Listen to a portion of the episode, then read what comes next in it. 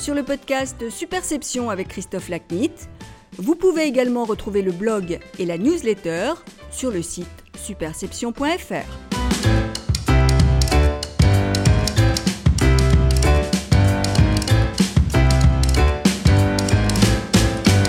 Bonjour, je suis ravi de vous retrouver pour ce nouvel épisode du podcast Superception. Aujourd'hui, mon invité est Hélène Ribaud, fondatrice et associée du cabinet de consultants CRISP International.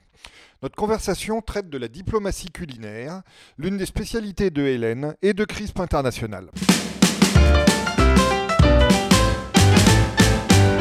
Hélène, bonjour. Bonjour Merci d'être euh, l'invité du podcast Superception ce mois-ci. Euh, Merci Christophe de me recevoir. Euh, C'est un plaisir. Alors, toi, je sais pour en avoir parlé que euh, les, les valeurs que t'ont inculquées tes parents très tôt euh, ont joué un grand rôle dans ton développement.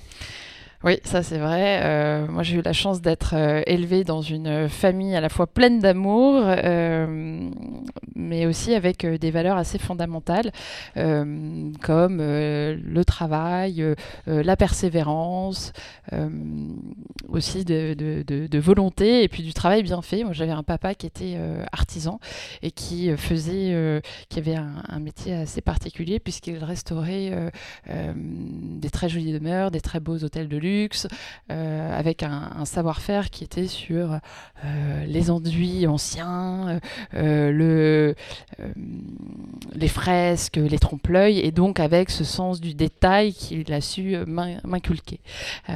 Voilà, et donc maman, elle, c'était plutôt le cocon, le cocon d'amour, la personne qui, m'encourage dans mes, dans mes démarches, et donc voilà. Et donc, l'autre euh, fait saillant qu'on retrouve dans ton parcours par rapport à, à ta, à ta jeunesse et à ton enfance, c'est le rapport très vite au plaisir culinaire.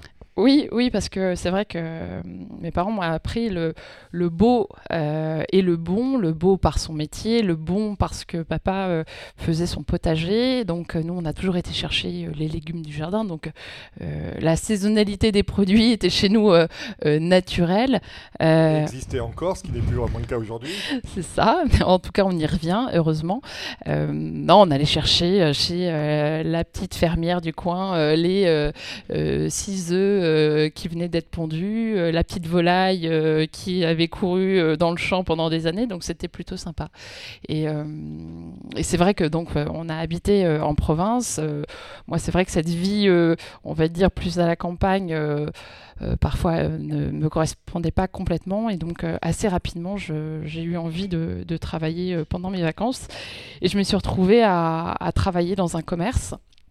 Euh, donc euh, c'était plutôt sympa, sauf que l'après-midi globalement il n'y avait pas grand monde, je m'ennuyais un peu et je me suis aperçue d'une chose puisqu'on était dans une région euh, touristique et euh, je, je me suis aperçue qu'en fait pendant entre 5h et 7h on avait, on avait un fort trafic devant le magasin mais que personne rentrait. Et donc je me suis dit qu'est-ce que je pourrais faire pour apporter justement plus de trafic et, et peut-être augmenter le chiffre d'affaires?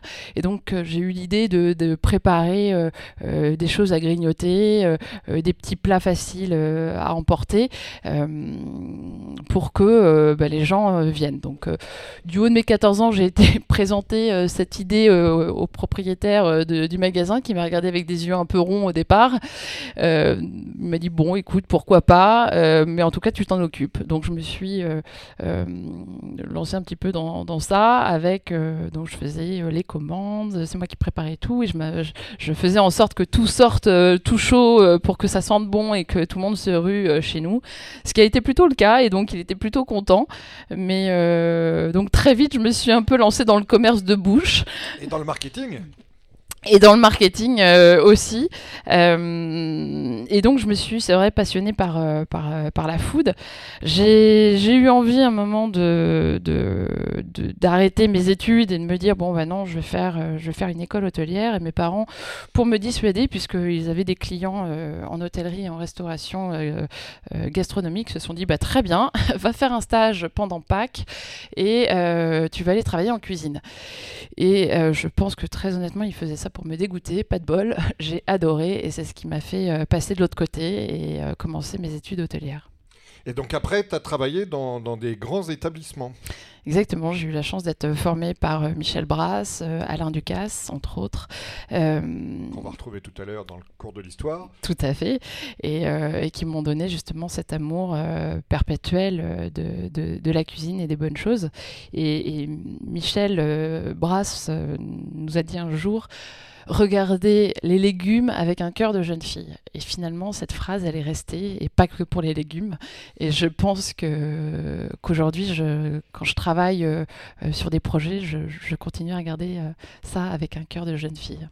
Alors, comment es-tu passé du coup de, ces, de ces établissements peu connus pour leur fine cuisine et, qualité d'accueil à un autre grand établissement, mais connu pour des qualités un peu différentes, nonobstant l'accueil évidemment, qui est Avas euh, un peu par hasard, je pense, euh, puisque moi, dans, mes postes, j'étais euh, assistant de direction. Assistant de direction en hôtellerie, ça ne veut pas du tout dire la même chose, puisqu'on accompagne la direction générale sur toute la gestion opérationnelle d'un établissement, et que au départ, il cherchait une assistante de direction pour Stéphane Fuchs, président d'Avas Worldwide, et c'est comme ça que je me suis retrouvée là. Moi, j'avais très envie de retourner, de revenir à Paris, donc ça a été l'occasion. Ça a été une très belle rencontre, un coup de cœur avec Stéphane. Euh, on, aime les, bonnes choses tous les deux, donc euh, voilà. Et on s'est, euh, je suis rentrée comme ça chez Avas. Assez rapidement, je, suis passée aux, relations publiques et quelques temps après, parce que je suis quand même restée dix ans, j'ai eu la chance, enfin en tout cas ils m'ont, ils m'ont donné l'opportunité de me laisser lancer un un métier un peu particulier, en tout cas une sorte de start-up au sein d'Avas. Donc j'étais intrapreneuse euh, et pour monter Private, qui était une sorte d'agence pour accompagner les grands patrons dans euh, leurs problématiques de, positionnement euh, de soi de par la communication, le marketing et l'événementiel. Déjà, je peux redire que, Stéphane a été l'invité du podcast Superception, je crois, dans la saison 1 d'ailleurs. Euh, voilà, donc ceux qui veulent en, savoir plus sur euh, Stéphane, y compris apprendre des choses euh, probablement peu connues sur lui, qu'ils écoutent cet épisode. Et donc, raconte-nous un peu plus en détail ce que, le type d'opération que tu faisais chez Private. Euh, chez Private, on a monté aussi bien euh, des événements euh, privés pour certains clients, puisqu'on s'apercevait que comme on travaillait pour les grands patrons du CAC 40, SBF 120 ou étrangers, mais aussi pour des familles royales, les problématiques étaient extrêmement variées. Donc par exemple, on a accompagné la Sheikha Al Mayassa, qui est la sœur de l'émir du Qatar, sur, des, sur la problématique de l'obésité. 77% d'obèses au Qatar, donc avec justement tout un un, écosystème à la fois euh, pour toucher euh, euh, les jeunes, les ados, les parents et aussi les nannies, pour les accompagner en se disant bah, vous pouvez manger sain, mais bon, et, plutôt de façon ludique. donc on a travaillé sur ça, on a travaillé aussi sur, par exemple, pour aider une personnalité à l'international à, à, rayonner en France à travers l'art contemporain. voilà donc des problématiques assez variées. Et donc ensuite, tu es retourné à tes premières amours euh, en, retrouvant Ducasse, mais évidemment là dans un rôle euh, très différent de celui que tu avais eu à tes débuts. Exactement, puisque j'avais bah, la chance, comme on travaillait euh, plutôt dans, l'univers du luxe, ou en tout cas pour des, personnalités, j'avais la chance de, de, continuer à côtoyer des chefs étoilés, souvent trois étoiles. Euh, et donc euh, de, créer des liens euh, assez forts avec certains, et notamment Alain Ducasse, et qui cherchait à un moment une directrice marketing. Et donc c'est comme ça que j'ai intégré leurs équipes chez Alain Ducasse Entreprise à l'époque pour, euh, pour plusieurs enjeux. Un enjeu de rebranding avec, euh, où aujourd'hui on, se parle de Ducasse Paris et de lisibilité des différentes activités complémentaires du groupe et à la fois de transformation digitale. qui dit transformation digitale dit souvent transformation des organisations. Voilà. Donc j'ai travaillé à ça pendant deux années et après j'ai décidé de passer à autre chose. Voilà, tu as décidé de passer de intrapreneuse avant à du coup entrepreneuse. Exactement. Euh, donc raconte-nous un peu cette aventure euh, entrepreneuriale, encore assez récente. Oui, euh, c'est une aventure qui effectivement me tient à cœur, je pense, depuis de nombreuses années. Euh, on a au départ, c'était plutôt sympa parce qu'on a nos clients qui nous ont rappelé, les clients de private qui nous ont rappelé, et, donc on a, on a travaillé sur différents types de missions, à la fois travailler sur comment développer la notoriété de théâtre pendant des rénovations assez longues et comment on va permettre aussi de les faire rayonner en France comme à l'international. On a travaillé euh, euh, sur euh, certains dîners politiques, on a travaillé sur, enfin, sur pas mal de choses. Et sur la création de destinations, c'est encore c'est un sujet qui est, on va beaucoup en parler, je pense. c'est un sujet très très présent aujourd'hui au niveau de la structure. Et tout ça a fait que on, a mûri le projet et aujourd'hui on travaille euh, beaucoup plus sur euh, tout ce qui est food diplomatie, euh, comment apporter beaucoup plus d'expérience client au sein de différentes activités et aussi de penser smart cities. Alors quand on n'est pas une ville ou quand on n'est pas une région, c'est aussi de, travailler par, d'être une smart entreprise ou d'être une smart place en fonction des cas de figure. Alors, la diplomatie culinaire, le food diplomatie que tu évoquais, on va, on va y passer maintenant parce que c'est le, le, cœur de notre conversation aujourd'hui. Alors, première question fondamentale d'un ignorant total sur le sujet. Quand est-ce que cette notion euh, est apparue et s'est développée depuis, depuis combien de temps? Bah, finalement, depuis toujours, parce que on, voit euh, les, les, Grecs et les Romains utilisaient déjà euh, la food diplomatie euh, à la fois pour négocier les contrats, pour les, gérer les conflits, pour parfois aussi avoir un peu de secret d'État à travers des, des, dîners plus arrosés, on va dire. Et, et donc, en fait, c'est vrai que cette, cette notion de, de, repas a toujours joué un rôle considérable dans les relations diplomatiques euh, présidentielle aussi. Euh, on l'a vu euh, dernièrement quand le président de, Corée du Sud a rencontré le président de Corée du Nord. il s'était quand même pas vu depuis. Enfin, voilà, il n'y avait pas de rencontre entre les dirigeants depuis 2007. bon, ils ont servi par exemple un poisson de mer plat au président sud-coréen pour lui rappeler sa ville natale de Busan. Et euh, pour le président nord-coréen, lui a été servi des rostis suisses pour faire un clin d'œil à euh, son éducation, exactement. Alors aussi après, euh, c'est d'où tout le, tout, toute la tactique et, et, la nuance, puisque comme le, le, gouvernement nord-coréen n'a jamais confirmé ses études en éducation présumée, voilà, son éducation présumée en Suisse, c'est un moyen de, de, jouer aussi avec ça. Donc, euh, coup de dague. En Exactement. Il y a par exemple quand aussi Emmanuel Macron a rencontré pour la première fois, a fait la visite d'État aux États-Unis, a rencontré euh, Trump. Euh, Trump avait fait en sorte de mettre le meilleur de la cuisine américaine avec une touche à la française. Euh, quand Trump, lui, est venu en visite d'État euh, rencontrer Macron, ils ont fait un dîner, mais au lieu de lui servir du vin, car on sait que Trump déteste le vin, il lui a été servi du coca. voilà, donc euh, et Hillary Clinton disait que finalement euh, la nourriture est le plus vieil outil diplomatique pour favoriser les relations. Et euh, Margaret euh, Thatcher, justement, lors d'une réunion du Conseil européen avec Giscard d'Estaing en 79, a utilisé ça. Giscard voulait faire une pause pour dîner, et voilà, et elle lui a dit non, il n'y aura, aura, pas de dîner tant qu'on ne se sera pas mis d'accord. Et donc, c'est une torture pour un Français. Exactement, et je pense notamment pour Giscard Giscard. Mais, euh, et donc, bah, finalement, euh, Giscard a, été beaucoup plus euh, attentif. Et finalement, la, la, soirée qui s'annonçait très longue a été raccourcie grâce à ça. Voilà. Bon, ah bah dis donc, tout ça est très, est, très instructif. Euh, quels sont les, axes aujourd'hui, euh, du coup, que les pays mettent en, mettent en œuvre euh, et aussi les stratégies pour faire de l'outil culinaire et éventuellement gastronomique un outil de développement économique, politique, touristique, etc.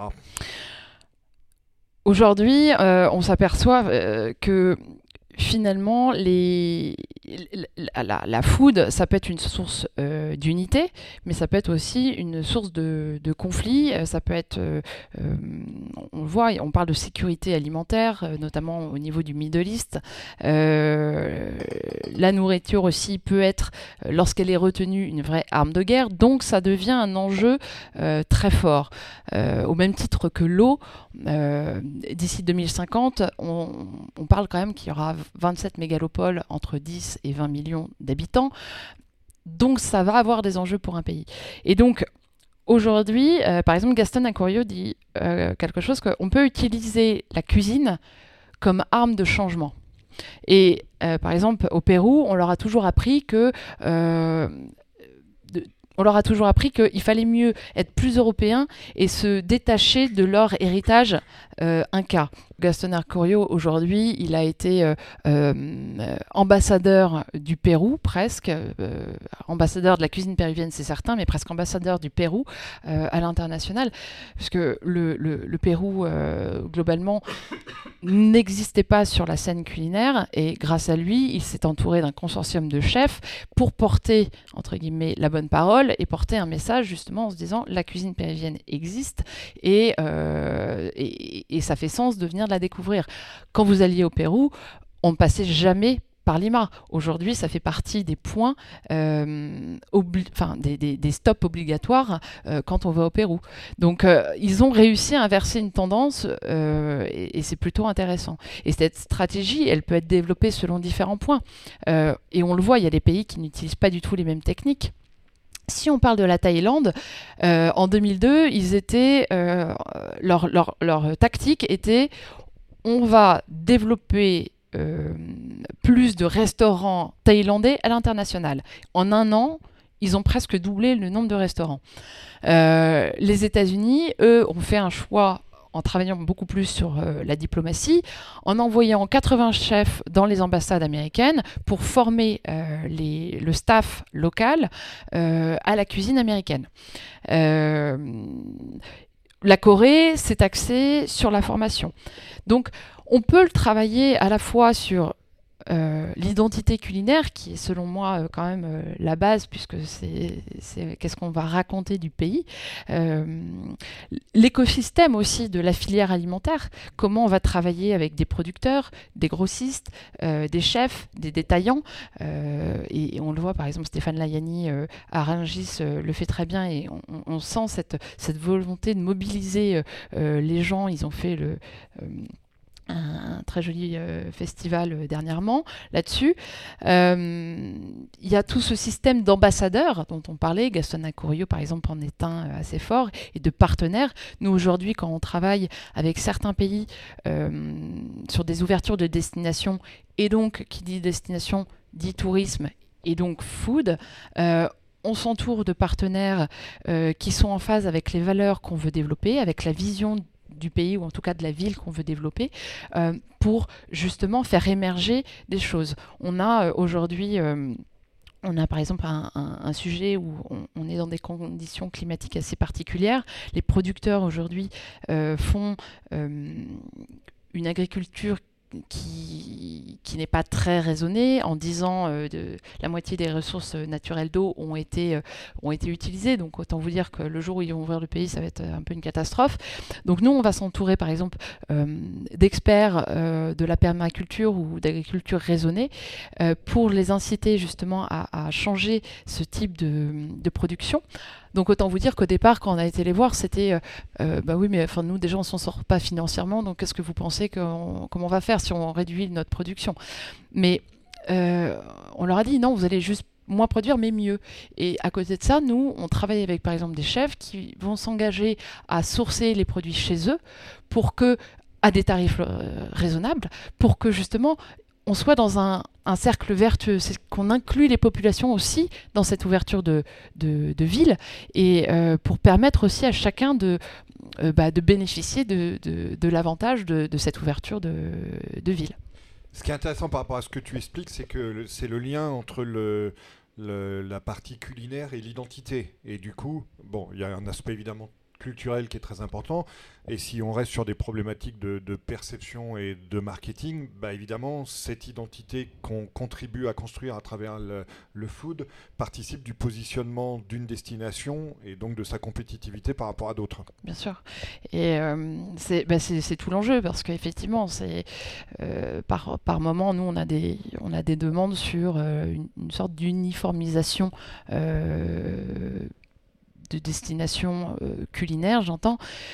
Euh, c'est rarement nos recommandations, euh, puisque euh, quel intérêt si à un moment on va d'une destination à l'autre et qu'on a exactement la même chose Le positionnement, il ne peut pas se faire. Et donc, c'est d'arriver à justement faire en sorte qu'on fasse sortir, émerger, accoucher presque une ville, à une destination, en, travaillant sur euh, l'identité, d'où ils viennent, euh, quelle est la, cuisine originelle, pourquoi, pourquoi c'est ça, et comment on va l'utiliser aujourd'hui.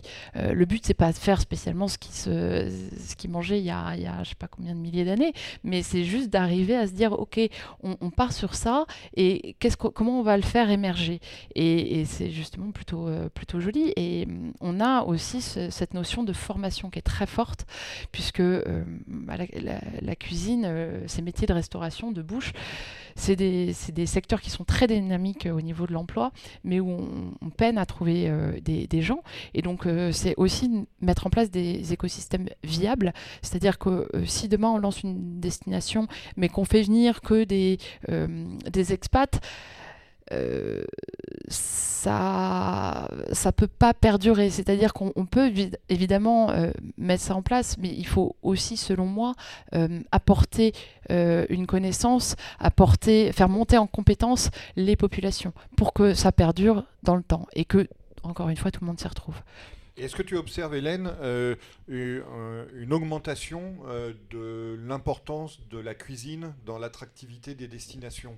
Par rapport à il y a une quinzaine ou une vingtaine ou, je ne sais pas combien d'années d'ailleurs, mais est-ce que c'est quelque chose qui, prend une importance croissante? Énormément, euh, énormément parce que aujourd'hui, encore une fois, je prenais l'exemple du Pérou, euh, on, est capable de se déplacer à Lima euh, pour aller déjeuner, dîner chez Acurio et chez, ses acolytes, pardon.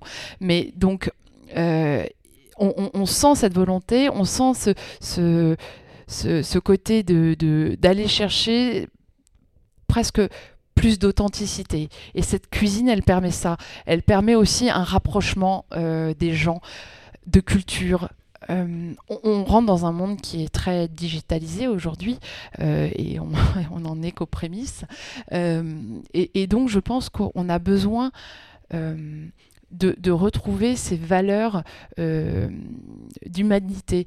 La cuisine, elle humanise les gens. La cuisine, elle humanise même les adversaires. Donc euh, finalement, on, voit bien à travers... Il euh, y, a plein de... il y avait une anecdote assez, assez intéressante où par exemple, pendant les négociations avec l'arme nucléaire euh, en Iran. Euh, donc les négociateurs euh, américains et, iraniens, évidemment, ne se parlaient que pour les, les négos. Et le jour de, l'indépendance des États-Unis, donc le 4 juillet, les négociateurs iraniens ont été voir les Américains et leur ont dit Est-ce que vous voulez partager le pain avec nous? Sans discuter sans discuter des négos. Et finalement, il y a eu ça, ils se sont... Et c'était la première fois où ils se sont regardés et où il y a eu... Euh, une convivialité. Convivialité, ils se sont regardés en tant que personne. Et donc, c'est aussi ça...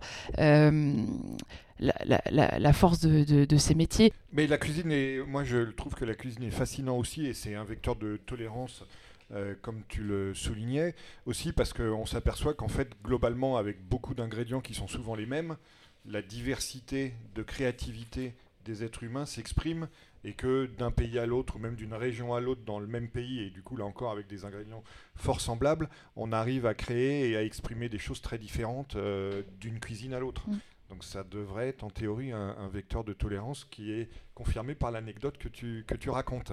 Comment les, justement, comment les destinations touristiques de l'hôtel à d'un hôtel à un état d'ailleurs, hein, parce qu'il y a plusieurs probablement niveaux de, destination touristique. Comment ces destinations touristiques euh, jouent-elles de leur cuisine et quelle stratégie emploient-elles pour, pour la, valoriser comme un atout compétitif? Alors, euh, j'ai envie de dire que ça dépend un petit peu de, de, la marque au sens large, c'est-à-dire ça peut être la marque pays, la marque ville euh, ou la marque euh, d'un hôtel. On, se base énormément sur l'ADN. On, part toujours de. On revient à l'identité. On revient à l'identité et qui on est et, et, comment on arrive à le twister en fonction des besoins, euh, des envies euh, et, des, us et coutumes d'aujourd'hui des nouveaux consommateurs. Donc euh, ça, c'est un des premiers sujets. Le deuxième sujet, c'est comment on va pouvoir travailler pour aussi apporter plus d'expérience à nos, à nos consommateurs euh, et, cette, et cette richesse culinaire nous permet ça. Euh, donc comment on va entertainer d'une certaine façon euh, le, le, le, sujet? On le voit, ça fait partie des tendances qui sont, qui sont là aujourd'hui et qui vont se développer. On est de plus en plus dans un modèle où on a envie de vivre des expériences bon, expérience est tellement galvaudée que ça ne veut plus rien dire, mais comment on va créer des expériences interactives euh, et qui vont permettre de créer une, expérience plus forte, plus personnalisée, euh, plus singulière pour chacun. Euh, c'est-à-dire que peut-être, pour moi, le, futur de, de, ce type de métier, c'est aussi d'aller se dire que peut-être autour de la table, on ne va pas tous vivre exactement la même expérience parce que nous sommes des personnes singulières. Et évidemment, il y a cette notion de durabilité, d'éco-responsabilité qui, qui est euh, primordiale et qui est euh, euh, très latente.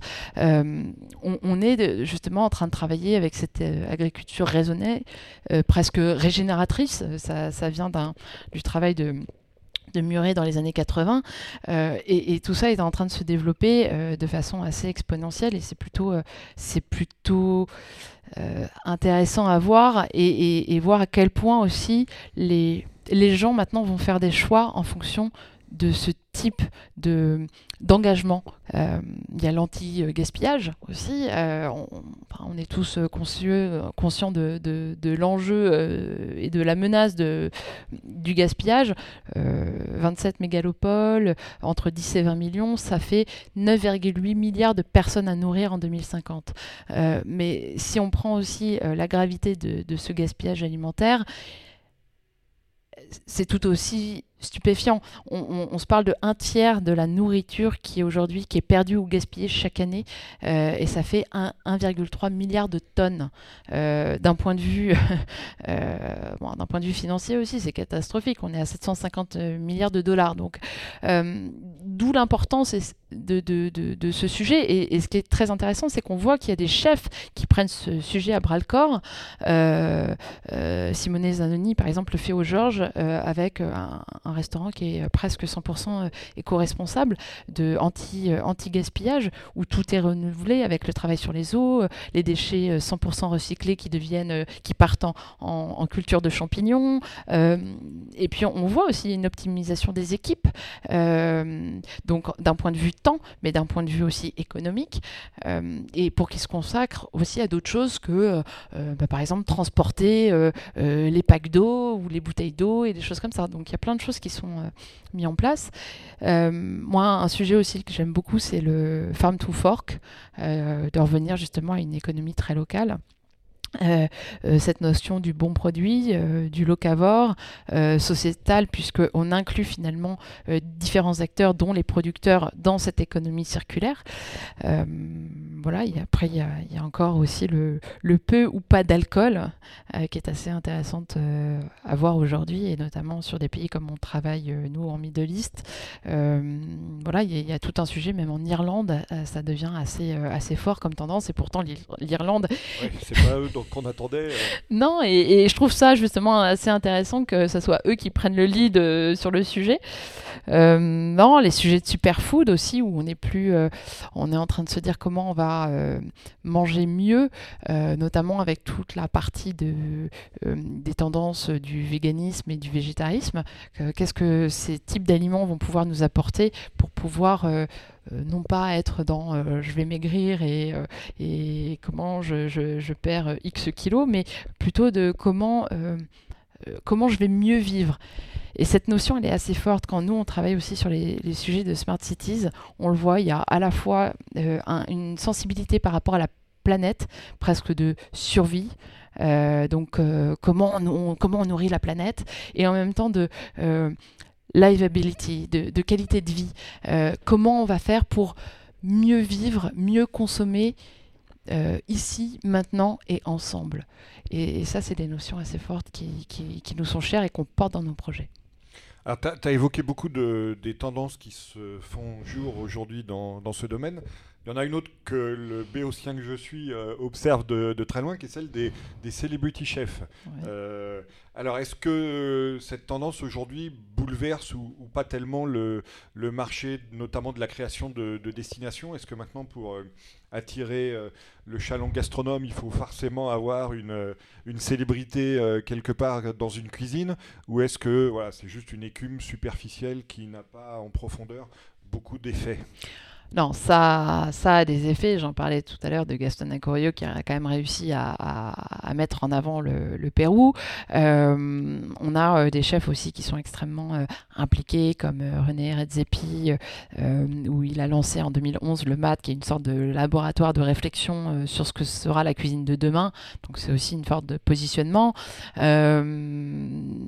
a par exemple Massimo Bottura qui est vraiment sur l'anti-gaspi avec ses ces, concepts de réfectoriaux euh, à travers le monde et, euh, voilà et cette, euh, ce, message qui porte quotidiennement.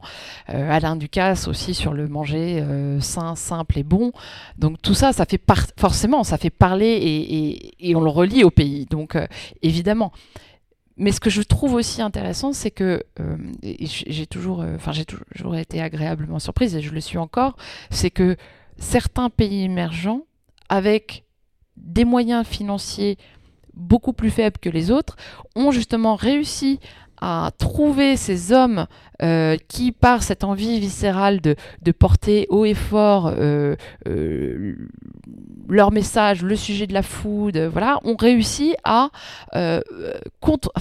retourner presque le, sujet et à se mettre au même niveau que certains pays qui étaient extrêmement légitimes, comme la France, euh, et à se positionner et à être des, concurrents très forts, presque même parfois des, leaders et non plus des challengers. Donc c'est hyper intéressant le, revirement de situation. Oui, parce qu'à la limite, on pourrait penser que ça va être l'inverse. On pourrait penser que la, vague des célébrités va plutôt avantager les pays qui ont l'habitude de générer et de médiatiser des célébrités. L'exemple du Pérou que je trouve très, très intéressant, euh, montre euh, justement que ça peut créer une compétition asymétrique et à l'avantage de ceux qui devraient le moins en bénéficier au départ. Mm. Oui, le Danemark aussi, bah, avec René Zepi, l'Espagne ont été les précurseurs presque de ce, de ce euh, de cette food diplomatie, euh, en tout cas pays. Euh, et on le voit, beaucoup de pays essayent d'émerger, alors chacun en fonction de, de, qui ils sont. La Thaïlande, on, l'a vu, la Corée, c'est assez fort. Encore une fois, c'est ce, les pays qu'on attendait le plus aujourd'hui doivent doivent donner beaucoup plus d'énergie et de temps à ça pour, euh, pour se dire on, revient et on, reste leader de, notre marché.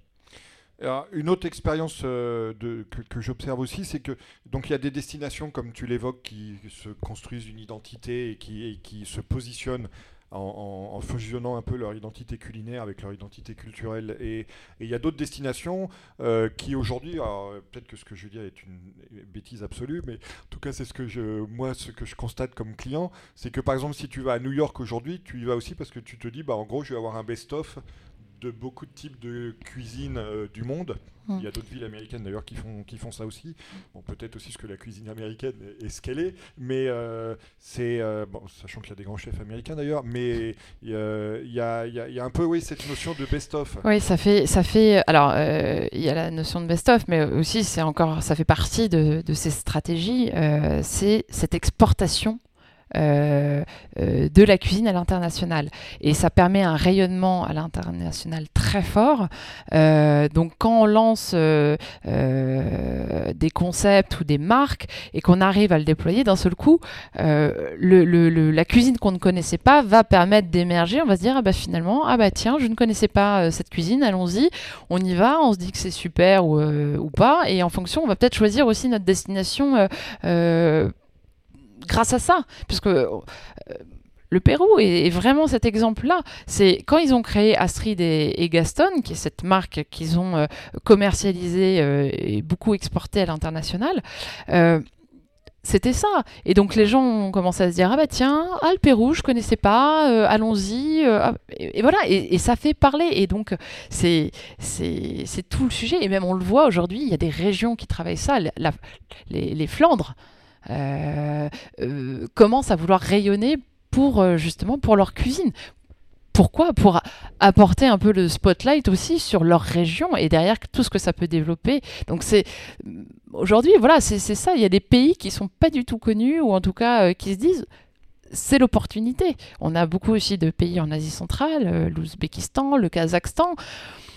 Euh, voilà, donc c'est- des choses qui sont en train de se faire euh, parce qu'ils se disent, ok, euh, soit il y a une sorte d'après pétrole, après gaz, et, voilà, et qu'est-ce qu'on fait? On, s'ouvre, le tourisme est un bon driver d'économie, et donc en fait ça peut faire justement un, levier à la fois de notoriété, de visibilité, mais aussi économique.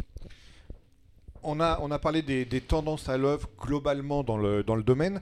Est-ce qu'il y a des tendances à l'œuvre aussi en termes de marketing, en matière de, marketing culinaire? Et est-ce que ces tendances varient beaucoup d'une génération à l'autre? Que on, voit que les jeunes foodies se comportent pas forcément comme les, foodies un peu plus euh, âgés. Donc est-ce que c'est un, élément générationnel qui euh, influence beaucoup la manière dont, tu travailles euh, avec tes clients? On sent bien que justement c'est une clientèle qui est très très avertie et donc tout l'enjeu c'est justement d'arriver à se dire comment je vais créer un concept sans rentrer dans le côté de ok on va faire euh, un joli design on va faire un restaurant cool d'aller au-delà, d'aller au-delà des tendances qui finalement euh, varient beaucoup, mais d'être beaucoup plus sur des tendances de fond. Euh, je, pense qu'aujourd'hui, les audiences, et notamment les dernières générations, ne veulent plus d'être Enfin, de, juste de discours. Ils ont envie de voir des choses concrètes. Et, et ça, c'est vraiment euh, tout le sujet euh, sur lesquels on, on accompagne, nous, les marques. C'est justement de- d'ancrer ces valeurs euh, et après de le traduire en discours. De pas juste d'être dans la dans une communication un peu superficielle, parce que je, je- on l'a vu, le boomerang peut être assez, assez violent quand il, il revient. Walk the talk. Exactement. Aussi en tant que client, Hélène, ce que moi j'observe, c'est que l'expérience prodiguée dans le restaurant euh, compte de plus en plus en, parallèle de la cuisine qui est offerte de manger dans le noir, à avoir des décors de plus en plus euh, phénoménaux, à tout un travail sur l'ambiance qui, qui se déroule dans, ces restaurants. Et on attire quasiment autant les gens pour ce qui emballe la nourriture que, que pour les talents culinaires du chef. Donc est-ce que c'est quelque chose qui, qui, qui, qui prend une importance croissante et qu'est-ce que tu en tires comme, euh, comme leçon en matière de marketing? Alors effectivement, toute la partie entertainment, elle est de plus en plus forte. Euh, je parlais tout à l'heure de- d'expériences de, plus en plus immersives, de plus en plus euh, euh, interactives, personnalisées, singulières. Ça, ça fait vraiment partie des, tendances. Après, encore une fois, au-delà de, la tendance, pour moi, le rapprochement avec les doses d'audience, il va se faire parce que vous avez des valeurs communes. Et, ces valeurs, elles vont au-delà d'un joli design, d'un restaurant cool, d'un, du- du- d'une expérience euh, euh, interactive. Euh, mais on ne peut pas effectivement négliger la part de digitalisation, de figitalisation, j'ai envie de dire même plutôt, dans des, dans des lieux de vie tels qu'un restaurant, tel qu'un hôtel, et, même de, de, concept store ou, ou autre. c'est, on, le voit, et d'ailleurs, elle, elle, permet, en fait, l'intelligence artificielle permet aussi de faciliter certaines tâches, on va dire, plus subalternes. Et donc aussi de donner une dimension différente euh, aux, gens qui travaillent. C'est-à-dire que euh, demain, il n'y aura plus des serveurs, vous aurez des conseillers. Et euh, parce qu'ils se seront déchargés de, tâches qui peuvent leur prendre du temps pour justement beaucoup plus s'attacher euh, à ce que, veut le client, euh, à être beaucoup plus attentionné et à lui apporter un service beaucoup plus poussé. Et donc, c'est vrai que c'est extrêmement important de comment à la fois de garder cet ADN de marque, de, puiser au fond, en même temps d'arriver à, twister cette identité, euh, ce territoire de marque pour être plus en phase avec ses besoins, et en même temps de se dire, ok, l'intelligence artificielle peut me peut m'aider. La VR, euh, la VR et l'AR, la réalité euh, virtuelle et augmentée, apporte aussi euh, de, nouvelles techniques euh, pour notamment des métiers comme les nôtres. La réalité augmentée en magasin va permettre aussi une expérience plus forte et la réalité virtuelle sur le digital euh, aussi une expérience plus interactive. Hélène, comme tu sais, la, dernière question de, chaque épisode du podcast Superception est euh, liée à l'actualité. Donc, en l'occurrence, ton actualité, une de tes actualités nombreuses du moment, c'est que vous êtes en train de retravailler tout le positionnement et les modes opérationnels d'un groupe de restauration pour euh, le rendre éco-responsable. Donc raconte-nous un peu quelles sont les, répercussions et euh, les modalités de déroulement de ce projet. Oui, c'est effectivement à la fois de travailler sur l'offre, donc sur les produits, quel type de produits on va aller chercher euh, pour qu'il y ait un impact, par exemple CO2 très faible, donc avec une, euh, une saisonnalité, euh, la localité qui est extrêmement importante, donc une, une redéfinition des cartes, mais aussi des éléments qui vont venir, qui sont environnants, à la fois au niveau de la décoration, au niveau des packaging, au niveau des, des, de comment on va servir aussi tous ces, tous ces repas, euh, de sensibiliser euh, le, les employés à ça, sur à la fois sur au niveau des, déchets, de l'eau, euh, de leurs habitudes, pour que justement cet écosystème soit devienne responsable, qu'on ait un vrai durabilité et qu'on soit dans des notions de, de presque de Positive Energy Building, d'anti-gaspi, euh, de 100% renouvelable. Alors c'est des choses qui mettent quand même du temps euh, à mettre en place. J'allais demander, oui, c'est un projet qui dure que, sur combien de temps? Alors la, définition, elle est euh, la, définition, elle est environ sur six mois parce qu'il faut faire un audit assez euh, assez fort euh, de, en profondeur avec le, à la fois l'offre, mais aussi sur place et, avec le, staff. Mais le, travail euh, il, va être quotidien après et ça va durer des années et effectivement au fur et à mesure on va améliorer les choses plus la technique nous permettra aussi d'apporter des, réponses plus on, fera évoluer euh, euh, ce système là eh ben, Écoute, Hélène, c'est sur ce projet porteur d'avenir que, cette interview s'achève. J'espère qu'elle aura donné fin à tout le monde et que tout le monde va se précipiter pour goûter les, les, nouvelles tendances culinaires dont on a parlé. En tout cas, merci beaucoup à toi. Merci encore, Christophe. Merci d'avoir suivi cet épisode du podcast Superception. Vous pouvez également retrouver le blog et la newsletter sur le site superception.fr.